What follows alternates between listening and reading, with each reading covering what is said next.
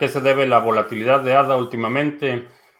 ¿Cuál podría ser un target de precio razonable para entrar a medio, a medio plazo? Eh, creo que menos de mil satoshis es un, es un buen target. Eh, ¿A qué se debe la volatilidad? Creo que estamos viendo volatilidad en muchas monedas y es parte de, un ritmo que, que, hemos observado en ciclos anteriores en el que Bitcoin empieza a subir y no sé si, si la gente entra en pánico o, qué es lo que les motiva a vender, pero mucha gente empieza a cambiar sus criptomonedas por Bitcoin, eh, empieza a subir Bitcoin, se empiezan a desplomar las criptomonedas, las otras criptomonedas y después se, se empiezan a recuperar con respecto a Bitcoin, pero es estos movimientos repentinos de, de Bitcoin lo que hace que bajen las monedas, particularmente nada, no veo ningún fundamental que justifique o, pueda explicar un movimiento de forma aislada con respecto a las otras criptomonedas. Si solo en PayPal se puede comprar y vender Bitcoin, ¿cómo sabremos que realmente compran Bitcoin? ¿No podrían manipular el precio y tener su propia base de datos? ¿Existe esa posibilidad? Definitivamente. Eh, creo que va a haber eh, forma de indagar qué carteras eh, controla, dónde está su almacenamiento frío y de esa forma tener una idea. Cada año eh, hacemos algo que se llama Proof of Keys, que es básicamente una iniciativa para que todas las personas retiren el Bitcoin que tienen en exchanges y de esa forma verificar eh, que realmente tienen el Bitcoin que dicen que tienen. En el caso de PayPal no se va a poder hacer así. Eh, creo que existe el riesgo de que artificialmente inflen eh, Bitcoin, que vendan más Bitcoin del que hay.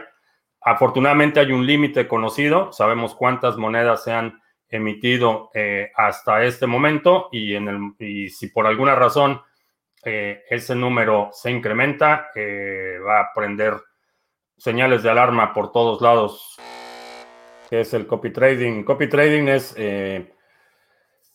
una plataforma que te permite copiar eh, las posiciones o las órdenes que abren traders. Entonces, por ejemplo, eh, en una plataforma como eToro que te permite hacer copy trading, yo eh, abro mis posiciones, vendo, compro, todas esas órdenes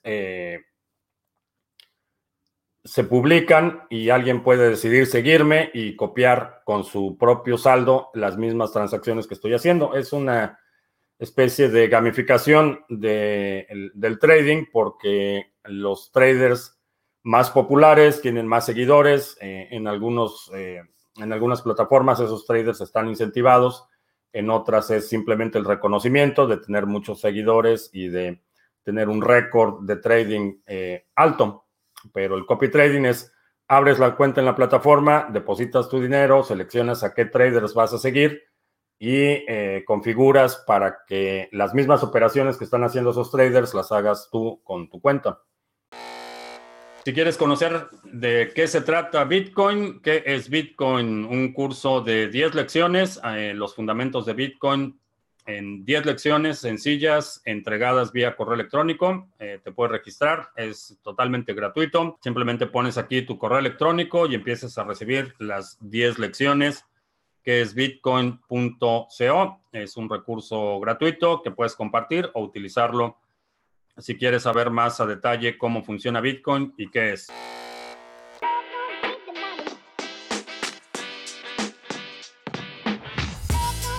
Esta semana tenemos nuevamente a Bitcoin cerrando en positivo y ya son cuatro semanas consecutivas que está cerrando en verde. También algo importante es que esta semana tuvimos el precio más alto desde enero del 2018, lo cual es una excelente noticia. Bien, en gráficos de un día vemos que sigue presionando al alza, rompió esta resistencia marcada que ya la vamos a ver en detalle y algo a destacar es que sigue dentro de este canal, más exactamente en la parte alta. De todas maneras, como dije en el video pasado, no confío del todo en esta resistencia del canal porque no es completamente objetiva. Es más, voy a marcar una nueva directriz por acá y vamos a ver cómo se nos da una interesante convergencia en gráficos de una hora.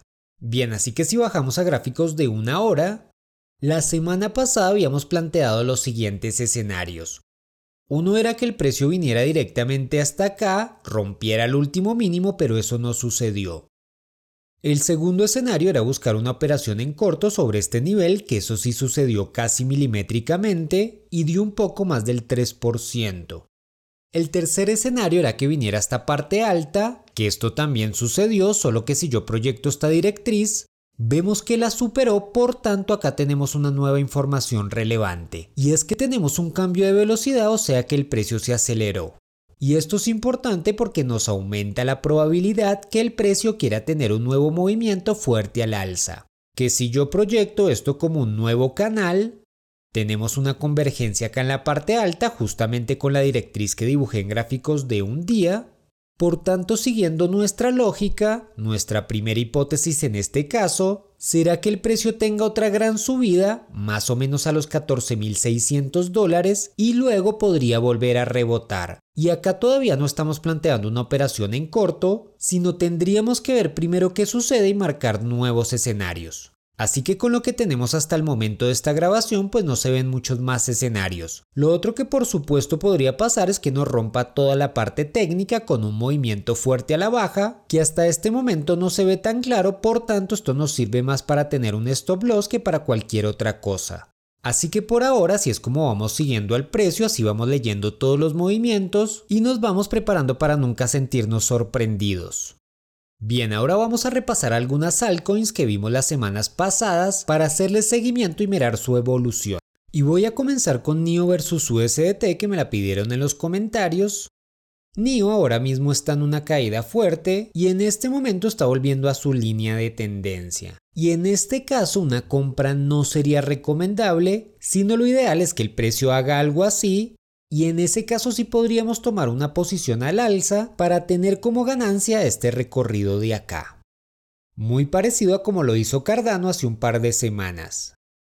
De seguir cayendo, una zona importante está alrededor de los 12 dólares. La semana pasada hablábamos de RSR versus USDT y era una moneda que venía en un rally bastante fuerte, pero dije que veía una posible trampa. Y en efecto eso fue lo que sucedió y se desplomó esta semana casi un 40%. Y el precio en esta ocasión siguió casi a la perfección mi línea de simulación. Universus USDT, que hace un par de semanas la veíamos bajista, y en este momento ya cayó más de un 30%, por tanto ahora mismo es inoperable. BET versus USDT, vemos que no aguantó este testeo que dijimos que era importante, pero acá sí que tuvo una buena reacción, por tanto hay que ver si puede mantenerse y darnos algún tipo de operación por el lado de acá. LUM versus USDT, con un patrón de continuación, y se ve bastante complicado y lo más seguro es que siga cayendo. COTI versus USDT que sigue bastante complicada por acá paró dos veces dándonos un pequeño rango, pero como ya lo habíamos marcado sigue siendo bajista. ONT versus USDT que dijimos que parecía que nos quería dar un piso redondeado, en este caso siguió de largo. Y es importante notar en este caso que no debemos apresurarnos por entrar al mercado, sino como lo estábamos planteando, estábamos esperando que efectivamente se diera ese suelo redondeado y en ese caso era que planteábamos una entrada. Y en este caso como no lo hizo, pues esta entrada ya queda invalidada. Tesus versus USDT sigue siendo bajista y nada ha cambiado por ahora. Por último, Ethereum versus USDT, que sigue en la búsqueda del máximo de este año y también vemos que sigue sobre la línea de tendencia. Por tanto, de seguir así, es posible que veamos un swing al alza en esta semana. Así que ya sabes que si quieres que analice una moneda en especial puedes pedirla en los comentarios. También puedes darnos un like y compartir el video para apoyar el canal. Y no se pierdan el video la próxima semana porque vamos a tener noticias nuevas. Así que nos vemos la próxima semana. Hasta entonces el gobierno de Venezuela está requiriendo que los mineros se registren y que le básicamente van a estar obligados a venderle sus criptomonedas al gobierno y el gobierno como operador del pool nacional va a ser quien reciba las recompensas y pues no sabemos qué va a pasar con los mineros. Ah, asumo que eh, eh, van a destruir como todos lo destruyen. Eh, la política bolivariana. También Irán está, se propuso una nueva ley en Irán que requeriría que todos los mineros que operen en territorio nacional con eh, eh, energía proporcionada por el gobierno, que son prácticamente todos, hay, hay mucha, eh, muy poca, muy pocas áreas en Irán que tienen empresas privadas produciendo energía. Todos los mineros que, que, reciban el servicio de energía eléctrica por parte del Estado van a tener que venderle sus criptomonedas a el Banco Central. Es decir, como minero vas a poder minar lo que quieras. Eh, si estás recibiendo servicio eléctrico por parte de la empresa estatal, eh, vas a tener que venderle tus criptomonedas al eh, Banco Central. El gobierno de Irán está tratando de acumular parte de la justificación de la lógica tras esta nueva medida es acumular Bitcoin para comercio internacional. Entonces, interesante el movimiento. Creo que en general no soy, no soy partidario de eh, este tipo de intervenciones, pero me parece mucho más eh, eh, sostenible lo que está haciendo Irán comparado con lo que propone Venezuela, porque ya sabemos qué va a pasar con ese dinero en Venezuela. En el caso de Irán, creo que por lo menos tienen un plan para mitigar un poco el impacto que han tenido y que van a seguir teniendo en las sanciones económicas eh, por parte principalmente de Estados Unidos.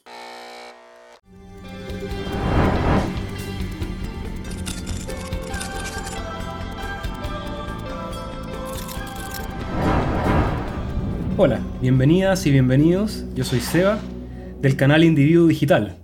Estamos lanzando este canal con el fin de poder entregarles a ustedes tutoriales de criptomonedas y otras herramientas que son imprescindibles para esta nueva era digital. Así que bienvenidos, te invitamos a seguirnos en nuestras plataformas, en YouTube y en Library. Y también a compartir el material y a dejarnos tus comentarios si tienes algunas preguntas o sugerencias para nuevos tutoriales. Hoy, para lanzar este canal, vamos a ver una herramienta que es muy sencilla y que es una herramienta que ofrece el canal Criptomonedas TV para poder intercambiar cripto a cripto. Vamos a ello.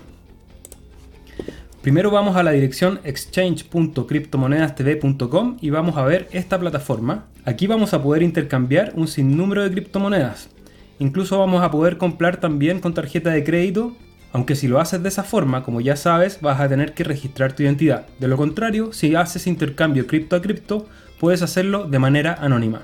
Hoy para el ejemplo vamos a ver cómo transformar Cardano o ADA en Bitcoin. Entonces, esta plataforma es muy sencilla, solo tenemos que poner aquí la moneda de origen, que en este caso va a ser nuestros Cardano, y la moneda que nosotros queremos recibir. Ustedes pueden probar cualquier combinación posible. En este caso vamos a querer recibir Bitcoin. Posteriormente le vamos a ingresar la cantidad, por ejemplo, si queremos enviar 500 ADA, nos va a hacer la conversión aproximada, que en este caso va a ser de 0.003087 Bitcoin apretamos continuar y nos va a pedir nuestra dirección de Bitcoin. Para eso yo tengo mi billetera acá, que es mi billetera de Ledger. Vamos a recibir y para ello seleccionamos nuestra billetera, que es la billetera de individuo digital, y nos pide que conectemos nuestro Ledger Nano. Para abrir nuestra billetera, primero colocamos nuestro PIN, siempre navegando con los botones y confirmando con los dos botones juntos. Luego que han puesto su PIN van a tener que abrir la aplicación de Bitcoin para confirmar la dirección de recepción de nuestros Bitcoin. Vemos en la pantalla que nos ha dado nuestra dirección para poder recibir nuestros Bitcoin. La copiamos y confirmamos que sea la misma dirección que nos aparece en nuestro dispositivo. Y aceptamos. Una vez que hemos copiado nuestra dirección, la pegamos aquí donde dice Enter your BTC address y apretamos Exchange. Entonces, ahora la plataforma nos da la instrucción de enviar los 500 hadas que hemos puesto aquí a esta dirección. Tomen harta precaución cuando copien y peguen las direcciones de manera de no cometer errores. Entonces copiamos esta dirección y ahora vamos a nuestra billetera de hadas para poder enviar los 500 hadas que hemos comprometido para este intercambio. Vamos a usar la billetera de Yoroi. Vamos a apretar enviar Ponemos nuestra dirección de destino, que es la que nos acaba de dar el exchange, y ponemos el monto, que en este caso son los 500 ADA. nos va a cobrar 0.17 de comisión. Apretamos en siguiente y tengo que enviarlo usando mi dispositivo Ledger. Nosotros siempre recomendamos usar billeteras en hardware, es por eso que siempre lo hacemos con el Ledger. Si te interesa ver el tutorial de Ledger, por favor visita nuestras plataformas. Se va a abrir la página de Murgo y para confirmar la transacción tenemos que apretar continuar y volvemos a confirmar poniendo nuestro código PIN y abriendo la aplicación de ADA. Siempre elegimos nuestra aplicación de ADA y con los dos botones ingresamos a ella. Ahí nos dará una serie de instrucciones para confirmar la transferencia, los cuales seguiremos paso a paso, confirmando, confirmando el monto, la dirección de envío. Siempre es importante que corroboren la dirección tanto de su ledger como las que les aparece en pantalla. Confirman. Acá nos dice la transacción. Volvemos a confirmar siempre con los dos botones. Y la descripción de la transacción. Confirmamos. Y de esta manera ya hemos hecho los envíos de nuestros hadas. Ahora solo nos queda esperar. Algunas veces toma alrededor de 20 minutos, media hora en generar todo el proceso, así que sean pacientes. Luego de unos pocos minutos, ellos ya han recibido nuestra transacción y están haciendo el proceso de intercambio. Tenemos que seguir esperando. Ustedes pueden cerrar esta ventana y el proceso será automáticamente, aunque siempre es conveniente estar monitoreando el proceso. También, si tienen algún inconveniente, deben escribir al soporte de CoinSwitch. Siempre verifiquen que las direcciones sean las correctas y pertenezcan a las monedas que ustedes están queriendo intercambiar. Luego de haber esperado unos 3 minutos, ya se ha hecho el intercambio y la plataforma nos dice que están transfiriendo a nuestra billetera de Bitcoin. Así que esperamos aún un poquito más. Bueno, podemos ver ya la transferencia realizada y en nuestra billetera el Bitcoin disponible. Así que bueno, es así un tutorial bastante simple para el día de hoy. Te invito a seguirnos en nuestro canal y en nuestras redes sociales Individuo Digital y dejarnos comentarios por si te interesa que preparemos algún nuevo tutorial. Así que muchas gracias y hasta la próxima.